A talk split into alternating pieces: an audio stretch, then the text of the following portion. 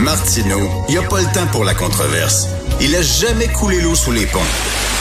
C'est lui qui la verse. Vous écoutez Martineau. Cube Radio. Alors, vous savez qu'il y a un procès qui est en cours. Ce sont des techniciens qui ont été marqués par la fusillade au Métropolis euh, lors de la victoire de Madame Marois. Euh, que bon, ils ont assisté à, des choses épouvantables. Ils ont eu des gros euh, problèmes de stress post-traumatique. Donc, ils poursuivent la police en disant, ben, il n'y avait pas suffisamment de surveillance policière sur place.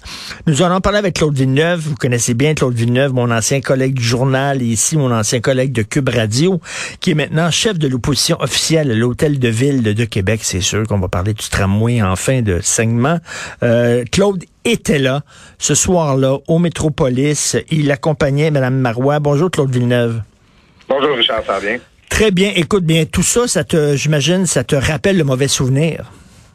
Oui, ben puis c'est sûr, je te cacherai pas, Richard, le, procès qui est en cours euh, présentement, je le suis d'une oreille distraite parce que c'est quand même un peu douloureux de se plonger là-dedans. tu sais, c'est euh, euh, bon, on, je pourrais t'en dire plus tout à l'heure, mais tu sais, moi sans avoir été dans la ligne de tir du tueur, du tireur, tu sais, c'est sûr que quand tu travailles en politique, tu n'attends pas de vie des affaires comme ça dans, ton quotidien, dans ton travail, puis c'est très marquant là, quand ça se produit. J'ai des collègues là, qui ont été directement qui ont, qui ont, qui ont eu qui était directement dans la dans, la fusillade là où ça s'est passé, puis c'est sûr que ça, ça allait être. Ben écoute, si l'arme de Richard Bain s'était pas enrayée, euh, on, tu serais peut-être pas en train de me parler, là. Ben en fait, moi, moi pour, pour, te faire le récit, c'est que je, je, me trouvais au euh, Théâtre du Nouveau Monde, là, pour ceux qui connaissent le coin. Euh, c'est comme c'est juste décalé d'un coin de rue avec un métropolis. Et euh, c'est que les, les, les, résultats finissent de sortir, tout ça, c'est le Mme Marois fait, on, on, avait dans un local de pratique, on avait comme un, une espèce de war room là, avec des écrans et tout ça. Donc tout l'état-major est là avec Mme Marois. Quand Mme Marois traverse pour aller faire son discours au Métropolis, je reste avec ma patronne, la directrice des coms, pour qu'on révise une dernière fois les, les lignes là, du, jour là, pour euh, disons, nos lignes officielles sur le résultat. Alors, quand on finit ce travail-là, euh, on, on prend notre manteau, on dit on va traverser. Il, pleuvait à boire debout là, ce soir-là. On, on, va traverser au métropolis, on va entendre le discours. Et c'est à ce moment-là que Mme Marois apparaît sur les écrans et elle se met à parler. Alors, ben, pour être retirée de la scène, comme tout le monde se souvient, quelques minutes plus tard. Donc, si ma, il arrive pas ce concours de circonstances-là que plutôt que quitter euh, comme on pensait le faire, quitter le TNM puis s'en aller au Métropolis, euh, plutôt mm. qu'avoir été arrêté par le fait que le discours de Mme Marois commençait, ben, on arrivait par la porte arrière au Métropolis en même temps que Richard Henry Bain. Donc, euh, c'est comme le concours de circonstances qui a fait en sorte qu'on est resté là où on était plutôt que de peut-être se retrouver face à face avec lui. Et euh, bon, est-ce que selon toi, c'est certain que tu n'étais pas partout ce soir-là et tout ça, mais selon toi, est-ce qu'effectivement euh, tu déplorais le fait qu'il n'y avait pas assez de surveillance policière?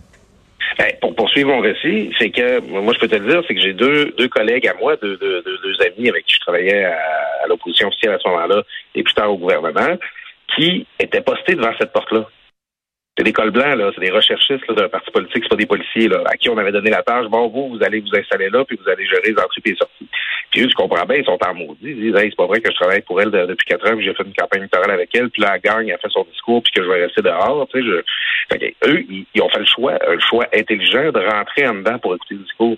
Parce que si ces deux cols blancs-là, là, ces deux gars-là en, chemise, euh, avaient pas pris cette décision-là, ils étaient directement euh, dans, dans, la ligne de la carabine de, de, de, de la mitraillette du tireur. Tu sais, ça n'a aucun sens que ce soit des, des rechercheurs de partis politiques ben qui géraient la sécurité de cette porte-là plutôt que des policiers. C'est ça l'histoire qui s'est passée. Ben oui, donc il, il était pas là. là. C'est assez particulier. Il y a des gens qui disent qu'il y avait beaucoup plus de policiers de surveillance euh, au, au camp du Parti libéral. Bon, faut dire que c'était le premier ministre sortant. C'est certain que le premier ministre est beaucoup mieux, plus euh, ben, la SQ entre autres protège le premier ministre. On peut comprendre ça.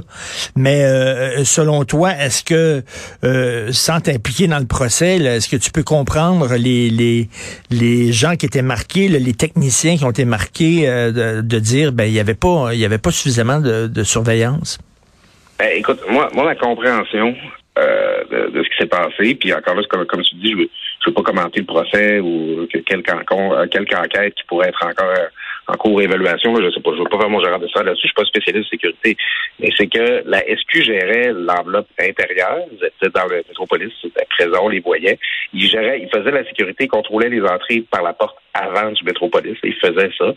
Il y a le SPVM qui est dans les rues, qui patrouille autour, bon, euh, j'imagine en sachant qu'il y a la, première, première ministre euh, élue qui, qui, qui, est en train de faire son discours, mais bon, de manière qui m'apparaissait pas très, pas très, euh, disons, assidue. Et c'est qu'il n'y avait pas de sas, finalement. Il y, y, a personne qui gérait la circulation entre le périmètre extérieur et le périmètre intérieur. Ben oui, le fait que quelqu'un pouvait se pointer là, armé dans la porte arrière, par moment, quand tu surveilles, tu surveilles les, toutes les portes. S'il y a deux portes, en avant, en arrière, tu surveilles les deux portes. Et deuxièmement, qu'un gars a pu rentrer comme ça facilement euh, avec une arme. C'était pas, c'était pas une arme qu'il avait cachée dans, dans ses poches, là.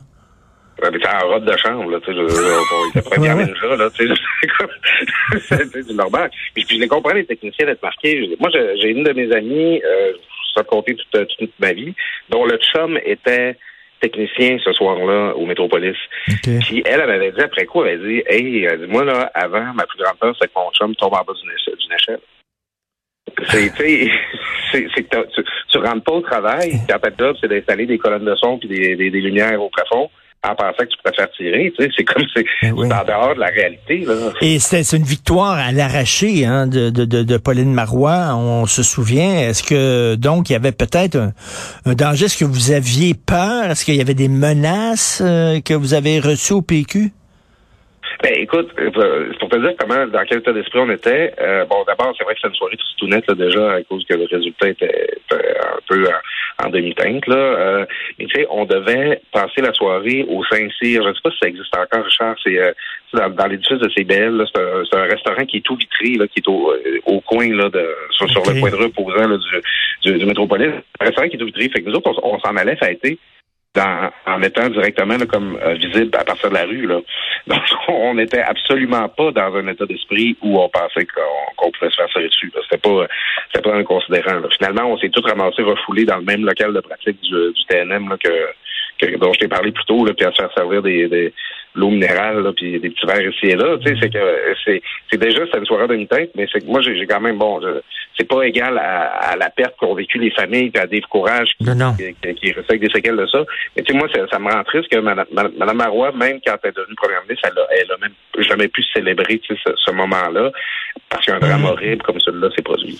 Et en terminant, écoute, il faut parler du tramway. Donc finalement, euh, la patate chaude maintenant est à la mairie de Québec. Le go dit je vais signer le organisez-vous. C'est à vous de vendre maintenant ce projet-là auprès des résidents de Québec. Euh, là, on a vu que euh, a présenté sa candidature Éric Duhem, puis il y avait tellement de monde qu'il y en a qui pouvaient pas rentrer dans la salle, puis étaient à l'extérieur, puis tout ça. Donc, euh, elle est où l'acceptabilité sociale de ce projet-là? Est-ce que la majorité, selon toi, au feeling, est-ce que la majorité des gens sont pour le projet de tramway? Est-ce qu'il devrait avoir un référendum pour s'assurer que les gens sont derrière le maire marchand? Ben écoute, moi j'aime bien dire, Richard, que Québec, c'est une ville. Bon, on, sait qu'à Québec, on aime beaucoup les spectacles rock, là, ou, euh, avant au Colisée, maintenant on s'en vidéo avec Iron Maiden, tout ça. Québec, c'est, pas juste une ville de rock and roll, c'est une ville baroque and roll. Parce qu'il y, y a des tendances différentes quoi, dans cette ville-là.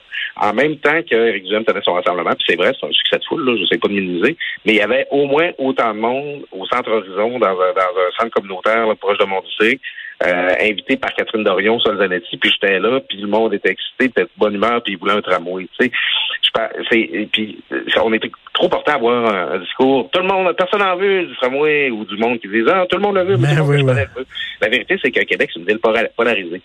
Puis l'enjeu du tramway polarise, pour ne pas dire qu'il divise. Donc, oui, le, Bruno Marchand a un travail à faire là, pour que ce projet-là, au lieu de diviser, qu'il rassemble. Euh, puis de faire augmenter l'adhésion à ce projet-là. Il n'y aura jamais 100 mm. des gens qui vont le vouloir, mais je pense qu'on peut encore gagner des cœurs. Est-ce que, est-ce que un référendum serait une bonne chose ou euh, pas?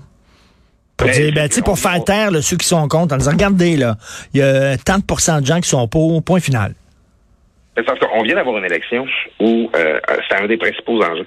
Puis le seul parti qui disait moi je ne ferai pas le tramway, ben, il a fait 24 parce qu'à un moment donné, ça devient. ben oui, c'est assez clair, là. ça devient un petit peu agaçant. C'est, Simon Bolivar disait que la politique, c'était comme labourer la mer.